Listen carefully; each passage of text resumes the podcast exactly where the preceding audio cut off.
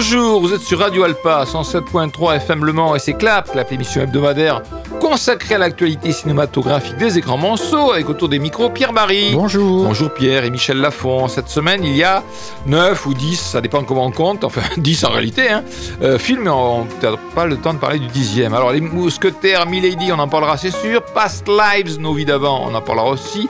Les Inséparables, on l'a pas vu, mais on en parlera. Wonka, Winter Break, Follow Dead, The Survival of Kindness, Lega, Sirogo, Sirocco et le Royaume des Courants Et puis, est-ce qu'on parlera de À jamais les premiers? Ça, je suis pas sûr parce que c'est très étonnant que ce documentaire sorte au Mans. À Marseille, je comprends, mais au Mans, je sais pas s'il y aura beaucoup de candidats pour aller voir un film consacré à la victoire de l'OM il y a, bouf, je ne sais plus combien d'années, en Ligue des Champions. Enfin, peu importe. Toujours est-il que si on a le temps, on évoquera ce film, malgré tout, présenté au Méga CGR. Pour ce qui est de la programmation musicale, on va aller chercher des titres beaucoup, beaucoup dans le film Winter Break, qui se passe dans les années 70. Et on va commencer par un titre. Alors, ça, Pierre, il le connaît forcément, parce que c'est un spécialiste des années 70. 60 et donc, aussi. euh, 60 aussi. Et donc, on va voir s'il connaît ça, mais c'est sûr qu'il connaît. Shocking Blue. Ben oui.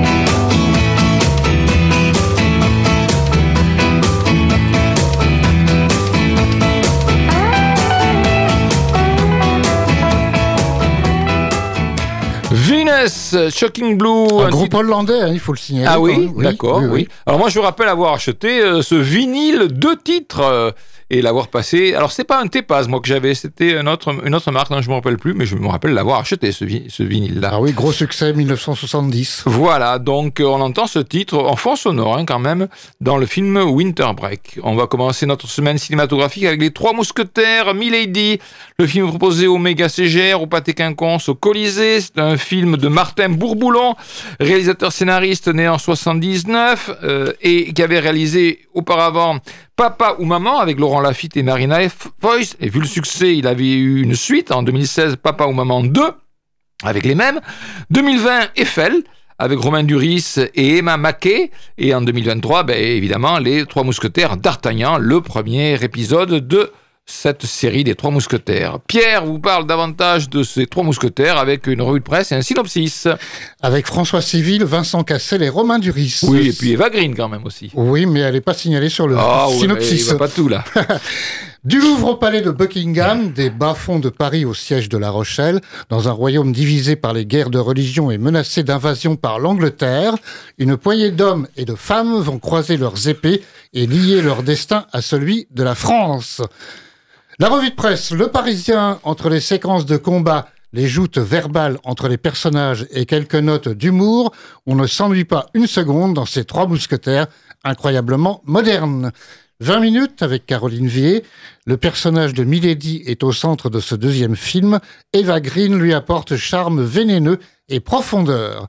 Le journal du dimanche avec Barbara Théâtre. Milady vaut bien d'Artagnan parce qu'on ne change pas une formule qui marche. On retrouve une dramaturgie qui met l'accent sur les rebondissements aussi bien historiques que sentimentaux. Une mise en scène élégante et sombre qui ne laisse pas de temps mort. Les scènes d'assaut sur les remparts en mettent plein les yeux. Marianne avec Olivier de Bruyne. À quoi ça tient la réussite d'une adaptation littéraire? Martin Bourboulon a la bonne recette. Après le premier volet emballant de ses trois mousquetaires, il récidive avec le second, Milady, encore plus haletant et romanesque. Ouest France avec Philippe Lemoine, du grand spectacle à la française. L'Obs, plus convaincant, les combats, filmés en plan séquence et caméra portée, et la sous-intrigue vaudevillesque entre Aramis et Porthos, qui voit Romain Duris et Pio Marmaille voler la vedette à un François Civil bien falot, dans le drame. Un deuxième volet mieux balancé qui en annonce un troisième. La Croix avec Céline, Rouden, plus enlevé et réussi que D'Artagnan, le second volet de l'adaptation des Trois Mousquetaires par Martin Bourboulon, fait la part belle à l'espionne de Richelieu et laisse la porte ouverte à une suite. Les Inrecuptibles avec Théorie Beton, à quelques petits loupés de ce genre près, Milady se pose même un peu au-dessus de D'Artagnan, tant cette suite résout d'une part certaines grossièretés formelles du premier volet, et surtout fait corps avec la complexité politique et conspirationniste du roman de façon plus franche. Télé 7 jours avec Julien Barcillon, cette super production dont l'ambition est à saluer aurait gagné un supplément d'âme, signature des grands films. Télérama avec Samuel Douer, difficile de comprendre pourquoi les scénaristes Alexandre de la Patellière et Mathieu Delaporte ont rajouté des péripéties à un roman fleuve qui n'en manquait pourtant pas, mais pour le reste, le boulot est bien fait et plutôt mieux que dans D'Artagnan. Et puis ceux qui n'ont pas aimé, pour finir, Le Figaro avec Étienne Sorin, avec ce deuxième volet des aventures de D'Artagnan, Martin Bourboulon livre un blockbuster en costume qui n'enthousiasme pas. Intrigue confuse, nombreuses péripéties, mais pas de souffle. Et enfin, Le Monde, comme une araignée tissant sa toile, Milady attire ses proies, les désarme, autant par sa forme, sort force pardon, que par son charme, l'épée et le corsage, tandis qu'un lourd secret remonte du passé, mais tout cela est bien lisse. Alors, les trois mousquetaires Milady, c'est au Colisée, au Pâté Quinconce, au Méga CGR. C'est donc la suite des mousquetaires d'Artagnan. Le film commence plutôt bien, hein, par un résumé de l'épisode précédent, grâce en soi rendue au réalisateur qui, au moins, fait ce que je reproche de ne pas faire au film américain à suite, c'est-à-dire faire un résumé. Preuve donc que c'est possible et que ça ne prend pas une heure, ça doit prendre cinq minutes dans le film, au moins on se resitue par rapport à l'épisode précédent qui là a pourtant daté que de mars. Pour les films américains, ça peut dater de plusieurs années. Bon, fermons la parenthèse. Ensuite, eh bien pour moi, le film accentue les mêmes qualités et les mêmes défauts que D'Artagnan. Alors on va commencer par les qualités. D'abord, eh bien une direction artistique luxueuse, les décors, les costumes, les maquillages, les accessoires, tout ça c'est au petit poil. Une photo de grande qualité. Et puis, dernier atout pour moi, Eva Green. C'est l'atout numéro un du casting qui éclipse tous les autres acteurs masculins, notamment par son magnétisme. Et puis, pour moi, c'est tout.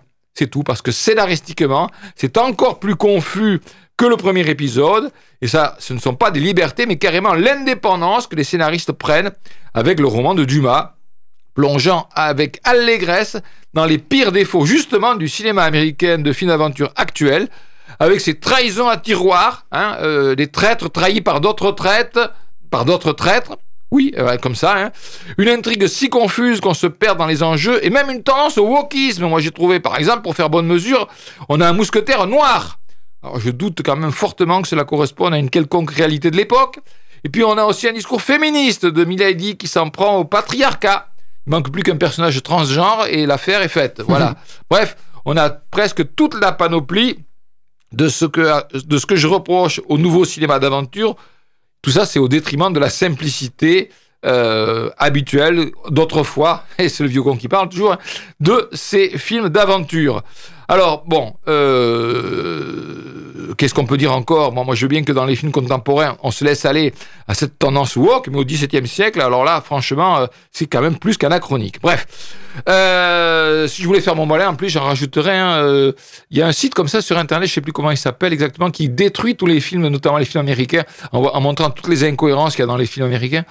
Je sais plus comment ça s'appelle, il faudrait que je retrouve le, titre. Mais là, on pourrait faire ça euh, aussi, par exemple, avec les déplacements des personnages qui vont de Paris à La Rochelle comme s'ils prenaient le TGV, tellement ça va vite, ou qui vont de La Rochelle à l'Angleterre comme s'ils prenaient le- l'Eurostar. Là aussi, euh, bon, aucune nuance, mais bon, là, c'est pour faire vraiment mon intéressant que je dis ça. Euh, et puis, alors, le, le- le comble pour moi, c'est vraiment la conclusion, la, ridicule fin qui laisse la porte ouverte à une suite, genre le retour de la vengeance de Milady. Alors là, normalement, Milady, elle est morte. Déjà, au premier épisode, on ne sait pas pourquoi elle réchappe au saut de la falaise. Ça, on ne l'explique pas. Mais là, elle a une poutre enflammée qui lui tombe dessus. Mais à la dernière image, on comprend qu'elle n'est pas morte. Enfin bon, là, je vous ai spoilé le film, mais c'est bien fait pour vous. Tant pis, c'est comme ça. Euh, bref, moi, je suis pas satisfait des outrages subis par l'œuvre de Dumas. Et ça n'est pas rattrapé par la qualité des scènes d'action et les trop rares moments où les mousquetaires sont ensemble et complices, parce qu'il y a très peu de moments où les mousquetaires sont ensemble. Alors, ça n'est que mon avis, je répète, c'est celui d'un vieux con sans doute, mais fortement déçu par un film qui, prend, qui se prend trop au sérieux, trop au tragique et qui oublie la légèreté des films des cap, de KPDP d'autrefois que j'ai tant aimé quand j'étais jeune. Voilà. Donc, les trois mousquetaires, mais je suis content parce qu'il y a quand même deux, trois critiques qui sont quand même d'accord avec moi pour dire ce À genre de choses. oui. Voilà. Mm. Bien. Past Lives, nos vies d'avant. Past Lives, nos vies d'avant, c'est un film qui est proposé par le cinéma Les Cinéastes avec euh, deux séances par jour. C'est un premier long métrage de Cé- Céline Song, réalisatrice, scénariste américaine et productrice également de ce film. Ça dure 1h46. À 12 ans, Nora et Sung sont amis d'enfance, amoureux platoniques. Les circonstances les séparent. À 20 ans, le hasard les reconnecte pour un temps. À 30 ans, ils se retrouvent adultes confrontés à ce qu'ils auraient pu être et à ce qu'ils pourraient devenir. Voilà. La revue de presse, unanimement élogieuse, c'est Catherine Ball dans Le Parisien qui parle d'un film subtil et déchirant. Caroline Vier dans 20 minutes, ce premier film délicat a tous les atouts pour créer la surprise au box-office. Il émeut en profondeur par la douceur amère de son propos. Aurélien Allen en cinématiseur insiste sur la grande finesse d'écriture. François Forestier dans l'Obs, en images pastel, une très jolie recherche du temps perdu, aussi émouvante qu'une fleur séchée dans un livre d'autrefois. Corinne Renaud-Nativelle-Lacroix, la dramaturge américaine Céline Song signe un premier film d'une déchirante beauté, inspiré de sa propre histoire. Stéphanie Belpêche, le journal du dimanche, Past Lives, ébloui par sa subtilité, son extrême délicatesse et sa pudeur, tout en disant de manière frontale à quel point certains choix de vie sont douloureux et ont forcément des conséquences cruelles sur l'entourage. Camille Nevers dans Libération, c'est une variation sensible sur l'amour fou, amour fou considéré avec des yeux raisonnables, une façon de filmer, déliée, prudente, cédant tout à la pudeur. Past Lives a cette grâce contrainte si particulière au premier film. Olivier de Brunant Marianne, cette fiction impressionniste et murmurée, mérite de ne pas passer inaperçue dans le tumulte assourdi- assourdissant des fêtes de fin d'année. Lucie Chiquet dans euh, Première, dépouillé de tout artifice, ce drame sublimé d'une mise en scène intimiste fascine par son utilisation du vide, celui des mots qui n'ont pas été prononcés, des sentiments qui n'ont pas été éprouvés. Le regret est partout, la mélancolie omniprésente. Marie Sauvion dans Télérama, ni comédie du remariage, ni drame adultère. Past Live cultive son mode mineur avec un courageux refus du drame et des attendus, plein d'un regret terrible, celui de n'avoir qu'une vie. Quand l'émotion frappe, à la toute fin de ce film pudique et de bon goût donc, elle semble d'autant plus forte. Eh bien, moi, je vais rajouter aussi ma touche à ce concert d'éloges, tout simplement parce que euh, ce film, c'est un véritable bijou pour moi. C'est une histoire d'amour d'une délicatesse, j'emploie le mot qui a été employé par beaucoup de critiques, une délicatesse infinie. Donc, Nora et Hee-jung sont deux enfants. Ils vivaient en, en Corée, en Corée du Sud bien sûr, et étaient amis, des amis d'enfance inséparables. Nora et sa famille émigrent en Amérique, mettant fin à cette relation. 12 ans plus tard, eh euh, Nora et Sung renouent, euh, renouent leur relation via Skype. Mais euh, si désormais question d'amour, celui-ci ne pourra qu'être platonique. Lui est en Corée, elle à New York. Il cesse alors de s'appeler, mais 12 ans plus tard encore, et Sung vient en voyage à New York et retrouve Nora, Nora qui entre-temps s'est mariée. C'est un film d'une émotion rare qui parle de déracinement, de destinée, de choix de vie que l'on fait à un moment et qui nous engage pour la vie qui évoque ce qui aurait pu se passer, ce qui ne se passera pas, et tout cela avec une pudeur intense. Pour moi, je le dis sans embâche, ça sera un de mes dix films de l'année. Oui, oui, un de mes dix films de l'année, et vous savez, j'en vois beaucoup. Et pourtant, eh bien, il ne s'y passe pourtant pas grand-chose, juste des conversations, des échanges de regards, le tout baignant dans une mélancolie de tous les instants qui vous serre la gorge tant cette histoire est poignante, mais jamais mièvre. Direction d'acteur, la direction d'acteur est d'une virtuosité incroyable, tout comme l'écriture d'une finesse absolue. Certaines séquences ont d'une intensité, d'une retenue absolue. C'est un film sur la passion amoureuse, mais tout en retenue, sans un éclat de voix, mais que d'émotions, que d'émotions. C'est un film à voir absolument en ce moment. Oh bah, je vais dire la même chose à la fin. Ce film se décompose donc en trois parties distinctes dans le temps de 12 ans en 12 ans, de l'enfance à l'âge adulte des deux protagonistes, Nora et Ae-sung. Ce récit est en grande partie autobiographique de la part de la réalisatrice Céline Song.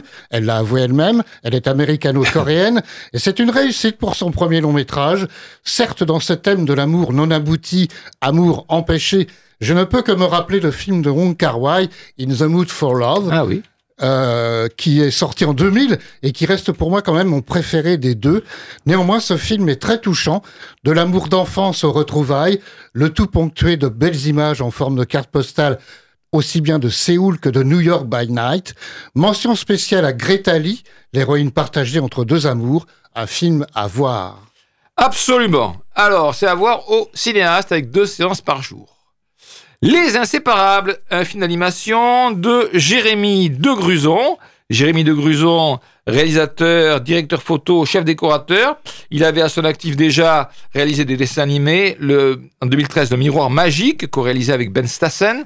2017, Bigfoot Junior. Et 2020, Bigfoot Family, toujours co-réalisé avec Ben Stassen. Son film Les Inséparables est proposé, il me semble, uniquement au Méga CGR. 1h25 pour ce film d'animation. Quand les lumières s'éteignent dans le vieux théâtre de Central Park, les marionnettes prennent vie. Parmi elles, Don, qui joue le même rôle du bouffon depuis des années. Il rêve d'avoir pour une fois un rôle de vrai héros et de découvrir le monde. Il prend son courage à deux mains et claque la porte. En chemin, il croise DJ Doggy Dog, une peluche abandonnée qui aimerait devenir une star du rap.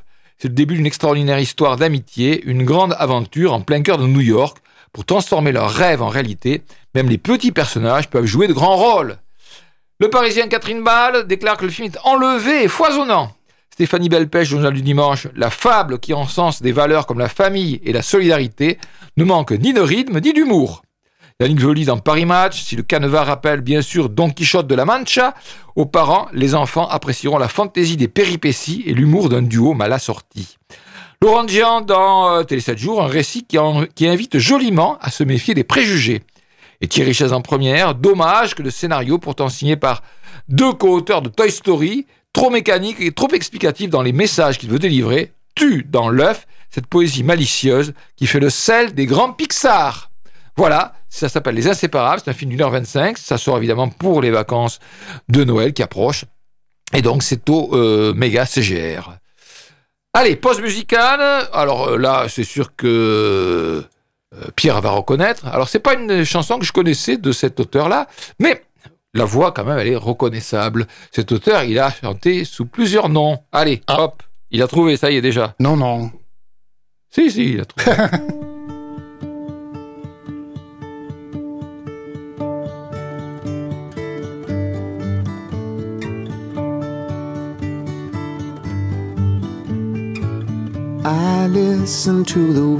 Alors the wind Oh. of my soul. La voix pourtant Oui, la voix, mais je la connais, mais non, je, je vois pas de nom. I Bon, allez, je t'aide un petit peu.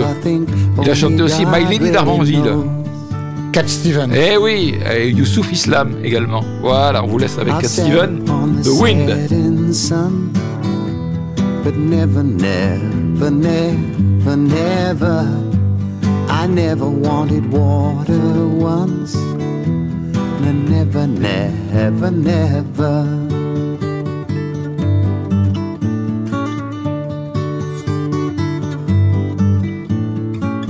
I listen to my words, but they fall far below. I let my music take me where my heart wants to go. I've swam upon the devil's lake, but never, never, never, never, I'll never make the same mistake. No, never, never, never.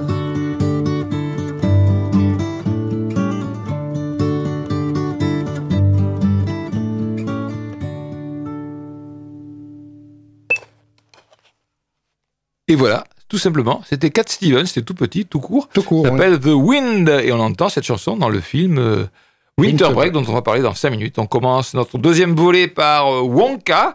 Wonka, c'est un film qui est proposé au Pâté Quinconce, au Méga CGR et au Colisée. C'est un film euh, de Paul King, réalisateur, scénariste et producteur britannique. Paul King avait réalisé en 2009 Bunny and the Bull, mais surtout 2014 Paddington et 2017 Paddington 2, les deux fois avec euh, Sally Hawkins et Hugh Bonneville. Et puis dans Paddington 2, on trouvait Hugh Grant, qu'on revoit dans Wonka. Et puis Paul King a aussi à son actif des épisodes de séries. Allez, euh, pour en savoir plus sur Wonka, eh bien, la parole est à Pierre. avec Timothée Chalamet, Calla Lane et Keegan Michael Key. Le synopsis découvrez la jeunesse de Willy Wonka, l'extraordinaire inventeur, magicien et chocolatier de l'univers féerique de Charlie et la chocolaterie de Roald Dahl dans le film Wonka. Timothée Chalamet incarne ce jeune homme débordant d'idées et déterminé à changer le monde avec gourmandise. Cette œuvre haute en couleurs, mêlant émotion et humour, prouve que dans la vie, les rêves peuvent devenir réalité, surtout si on a la chance de rencontrer Willy Wonka. La revue de presse, elle, avec Ophélie Daguin, joyeux, coloré et gourmand. Le journal du dimanche avec Stéphanie Belpêche. Timothée Chalamet fait le show avec une jubilation sincère au cœur d'un récit rythmé, coloré et émouvant. Le point avec Jean-Luc Warthausen, un Wonka grisant comme un euphorisant. Première avec Sylvestre Picard. Le tour de force de Paul King est d'avoir fait un musical avant toute chose, et c'est bien mieux qu'un préquel mercantile sur la jeunesse du chocolatier. L'Obs avec Nicolas Chaleur, emmené par les chansons Old School de Neil Hannon, peuplé de second rôle VIP avec Hugh Grant en Oompa Loompa vraiment, la fable musicale et familiale est menée avec entrain, mais la magie manque. Télé 7 jours avec Isabelle Maillet. Si Timmy se donne tout entier à Willy, cette friandise de Noël rejoue l'inusable rengaine du rêve américain sur une intrigue sans réelle profondeur pour que l'on se régale tout à fait. Télérama avec Cécile Murray, un musical charmant truffé d'idées savoureuses. Les cahiers du cinéma avec Jean-Marie Samoki. Dans cette conception sonore originale, les voix, les instruments et les transitions sonores se répondent avec unité et harmonie. Mais malgré la précision technique, aucune mélodie, aucun thème ne se dégage véritablement, ce qui crée peu à peu fadeur et stagnation. Paris Match avec Fabrice Leclerc, le charme et la prestance naturelle de Chalamet font le job, la mise en scène est soignée. Pas surprenant pour un sou, mais le contrat du film de Noël est rempli. Et enfin, celui qui n'a pas aimé, c'est Luc Chessel pour Libération. Paradoxal, le film parle à chaque seconde de génie et d'innovation sans fabriquer tellement de nouveaux. Il fait l'éloge du divertissement, de sa chaleur quand les temps sont durs, sans vraiment réchauffer le cœur.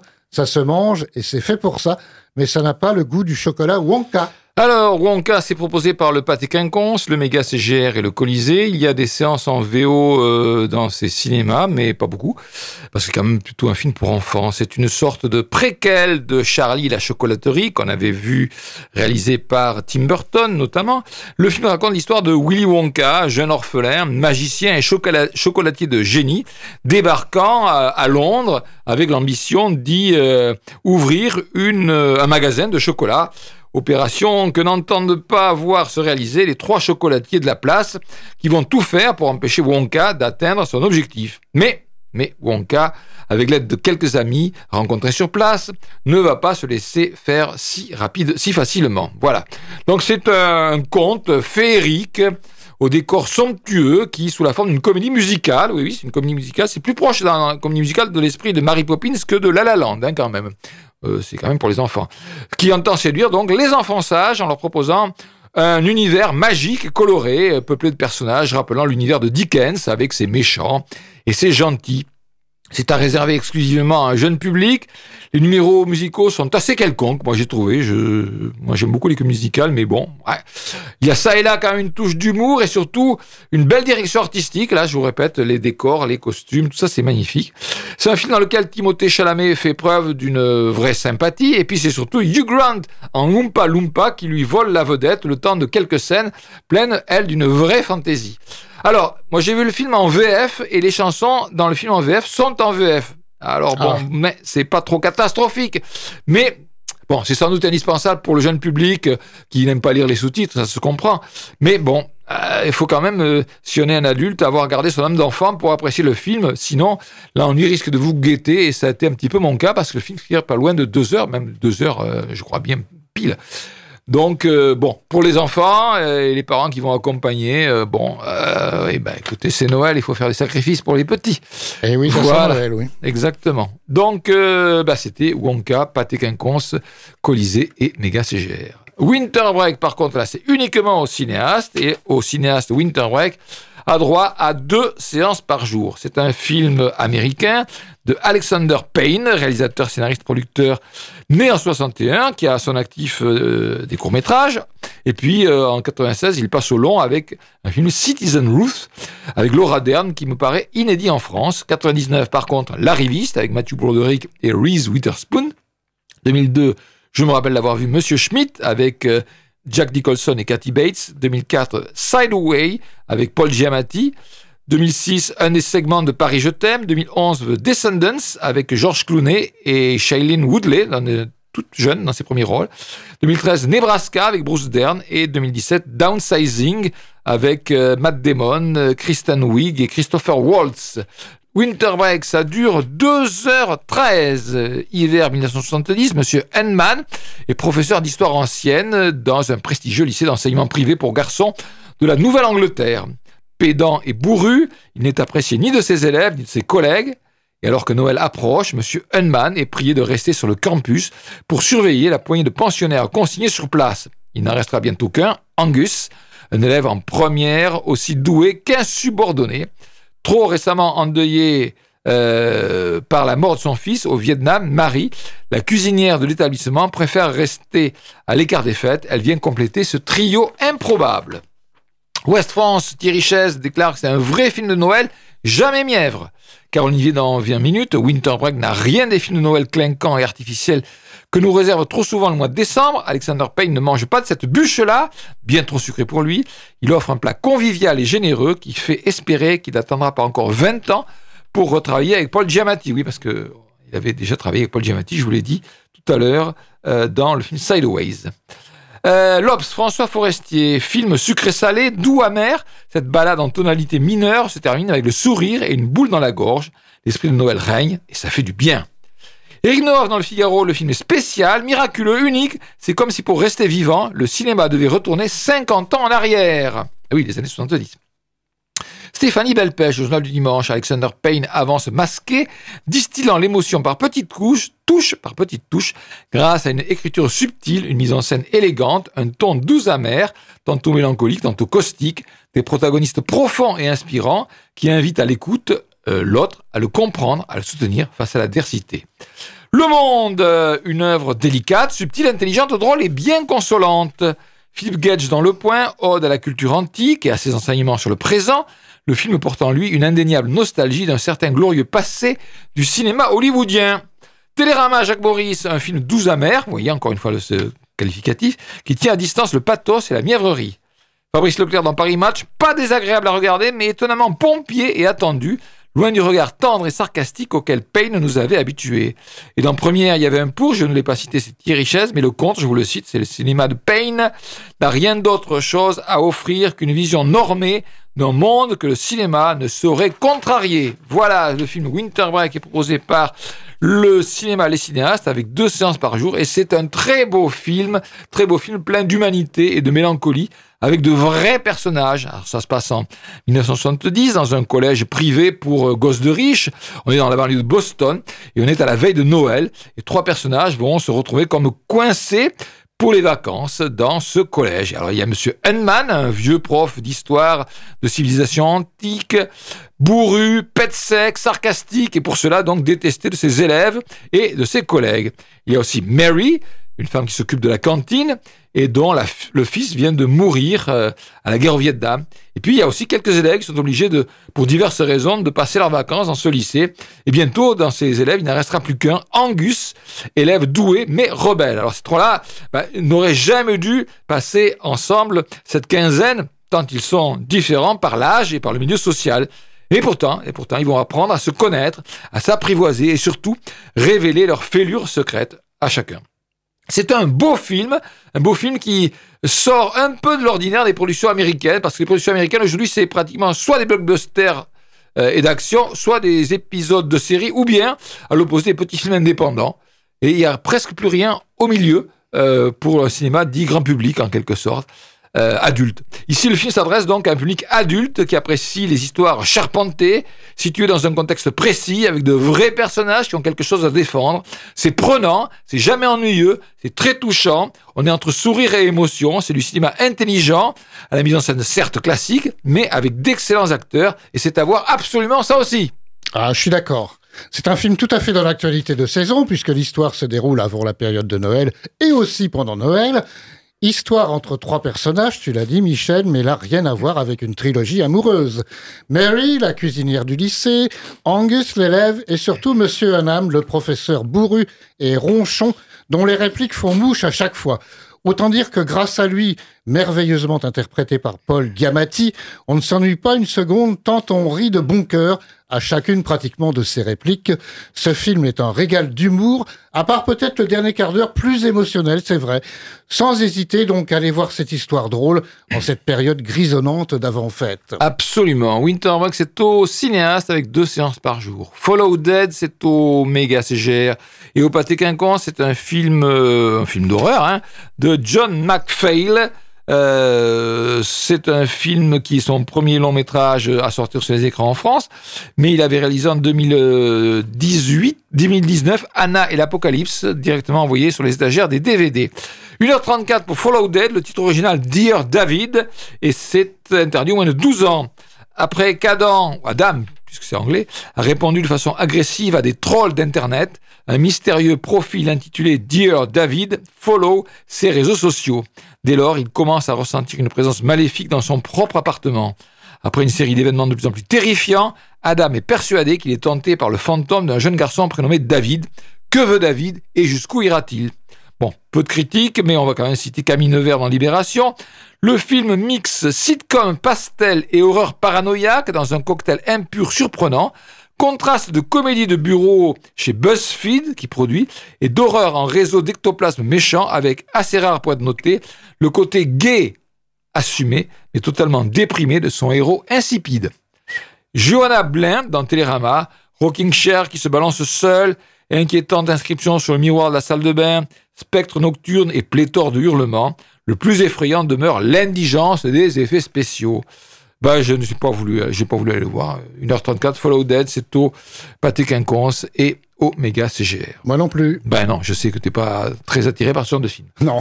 Alors, euh, on vous a dit que dans Wonka, c'était une comédie musicale et on entend plusieurs chansons et notamment on entend celle-là, euh, interprétée par Timothy Chalamet lui-même et tout le casting de, du film. Ça s'appelle You've Never Had Chocolate Like This. Vous n'avez jamais eu un chocolat comme celui-là. The girls think you're a flop. You're wet and cold, you're getting old, your confidence is shot. It's true. When people look at you, they seem to look straight through, or like you're something brown they found upon the bottom of their shoe. Have you been following me? But this should lift the gloom, my giraffe milk macaroon. Just take a chance and you'll be dancing to a different tune. Goodbye to feeling small and frightened of it all. Just eat a few of these and you'll be feeling ten feet tall. Well, there's chocolate and there's chocolate. Only Wonka's makes your confidence skyrocket. Put your hand into your pocket, get yourself some Wonka chocolate. Madam, just one kiss. Yes, please. You've never had chocolate like this. Have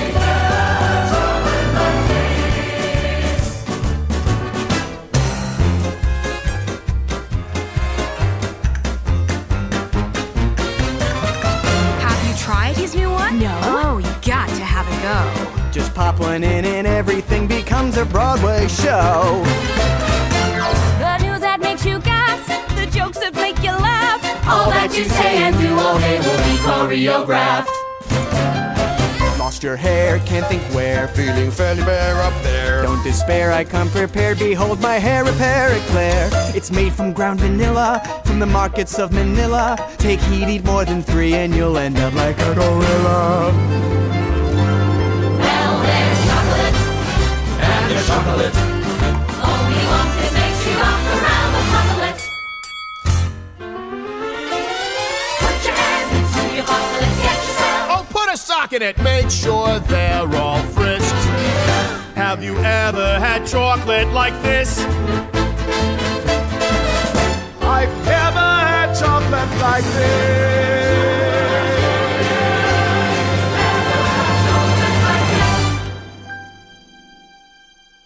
Well, there's literate and illiterate.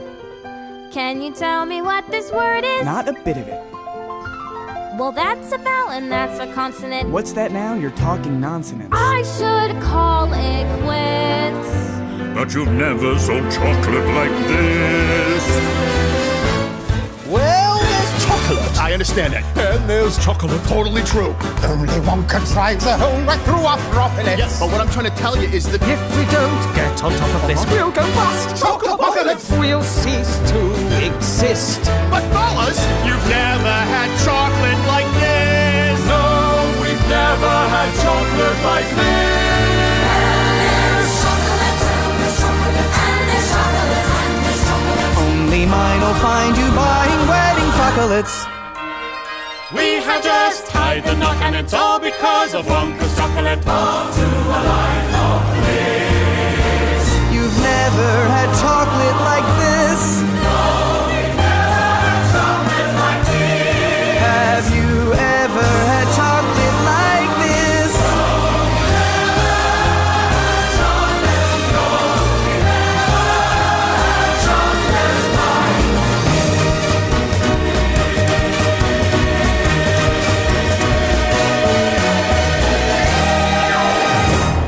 Never had chocolate like this. C'est Timothée Chalamet et tout le casting du film Wonka que l'on vient d'entendre sur Radio Alpa 107.3 FM. The Survival of Kindness c'est un film australien de Rolf de Heer ou de Heer, je ne sais pas comment on doit dire, réalisateur, scénariste, producteur né en 51. Euh, il a à son actif une bonne dizaine de films. Certains sont inédits, mais en, 2000, euh, en 92, il y avait eu un film qui s'appelait Dingo avec Miles Davis, je me rappelle avoir eu celui-là. hein. 93, Bad Boy Bubby. 96, La Chambre Tranquille. 98, Dance Me to My Song. 2001, Le Vieux qui lisait des romans d'amour avec Richard Dreyfus. Euh, ensuite, euh, et eh bien, ensuite, soit des films euh, envoyés en VOD, soit des films inédits en France, soit des œuvres collectives. Et puis le dernier, c'était en 2013, Charlie's Country avec David Goulpilil, l'acteur aborigène euh, australien. Alors, pour en savoir plus sur ce film qui est proposé par les cinéastes avec une séance par jour et encore pas tous les jours parce que mardi, il n'y en aura pas, eh bien, Pierre, avec euh, Hussein, Deepti Sharma et Darsan Sharma. Le synopsis Au milieu d'un désert aride, sous un soleil de plomb, une femme est abandonnée dans une cage de fer. Déterminée à vivre, elle parvient à s'en échapper.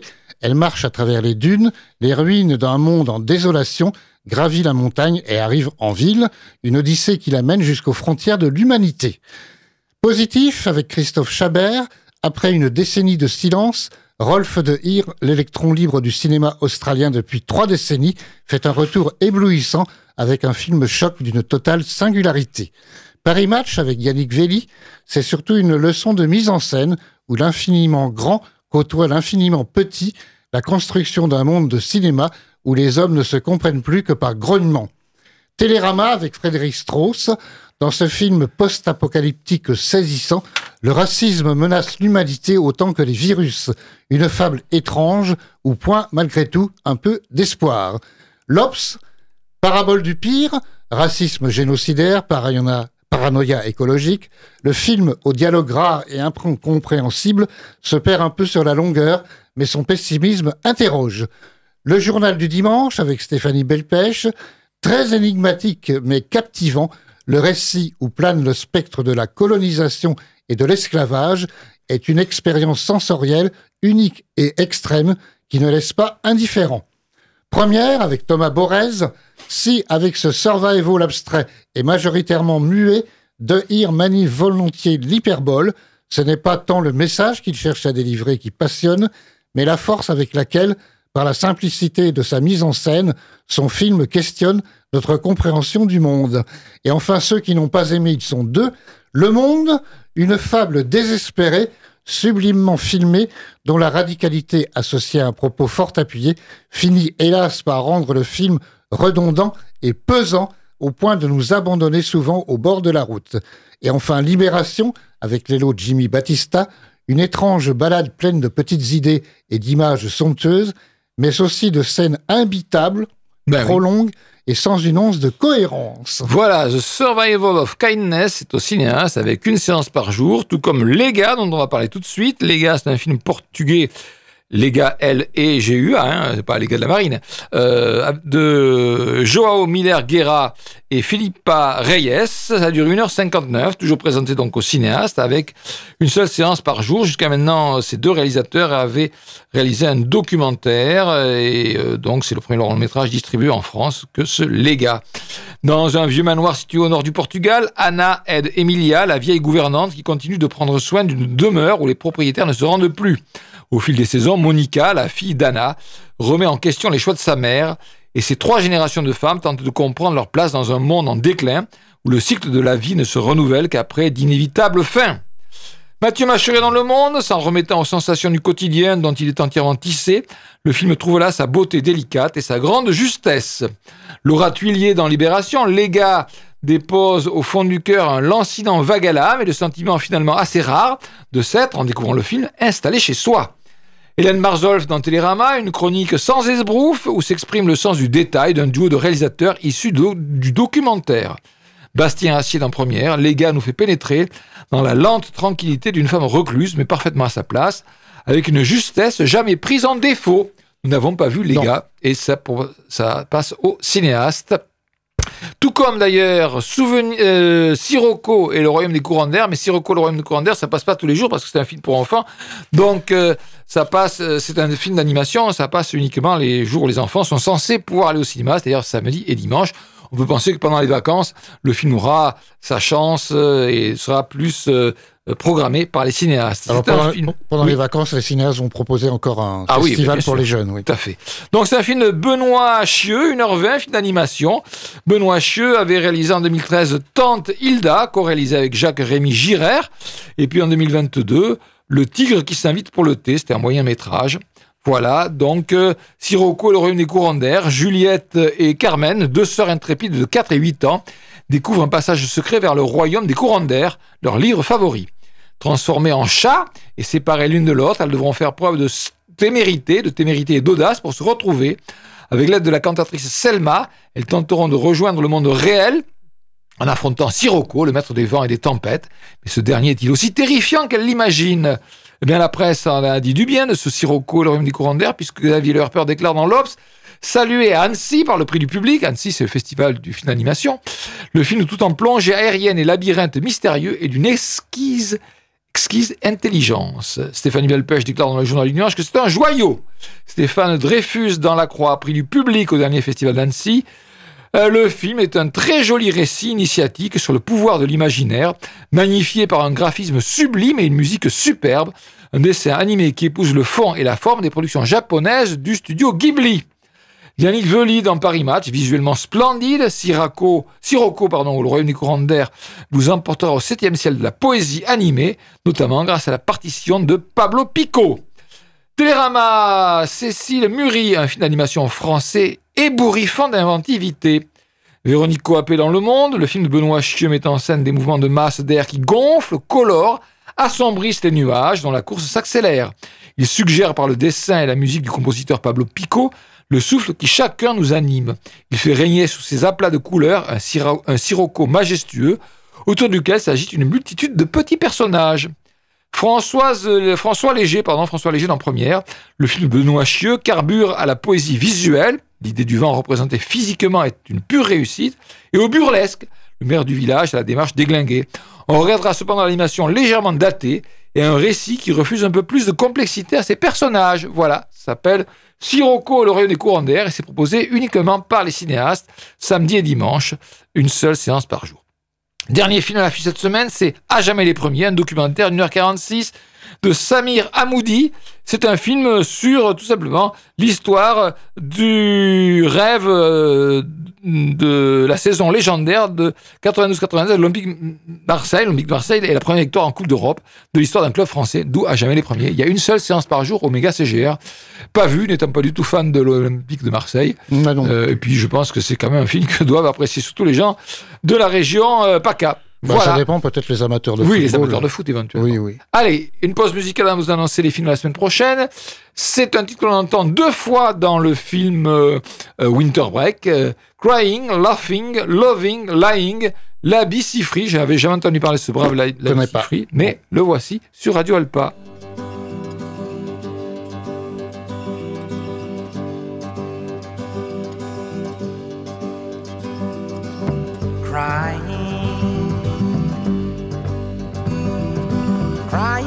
Never did nobody no good, no how.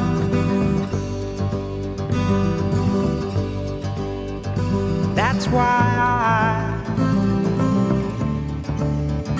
I don't cry. That's why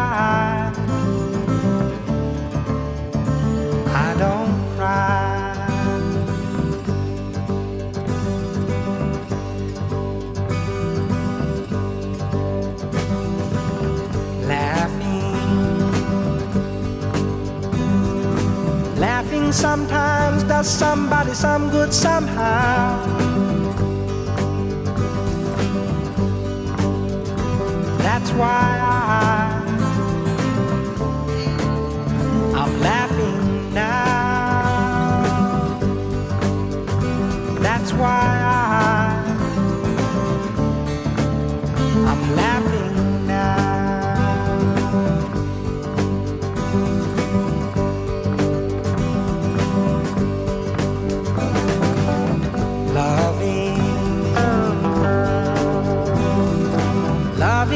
did me no good, no how, no how.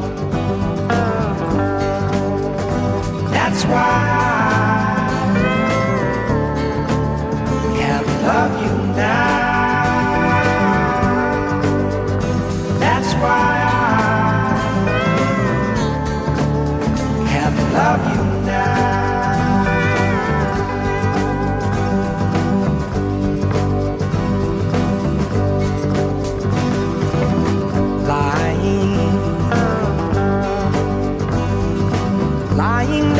nobody knows.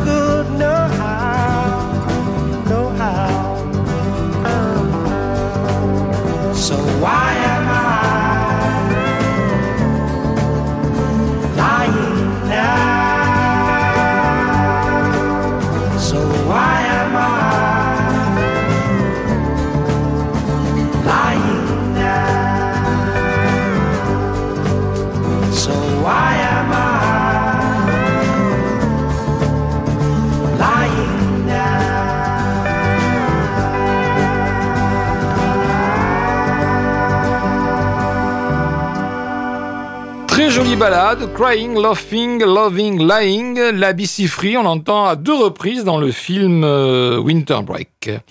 Qu'est-ce qu'il y a sur les écrans la semaine prochaine? Eh bien, déjà, l'avant-première, lundi soir, le Pâté propose l'avant-première du film Moi Capitaine, qui sortira qu'en janvier. C'est un film de Matteo Garonne. Et puis, euh, mardi, euh, le Pâté présente Aquaman et le Royaume perdu en avant-première à 19h30 et 20h45. Peut-être qu'il y a aussi des avant-premières au, au- Non, il n'y en a pas au Méga CGR. Non, je l'ai pas noté.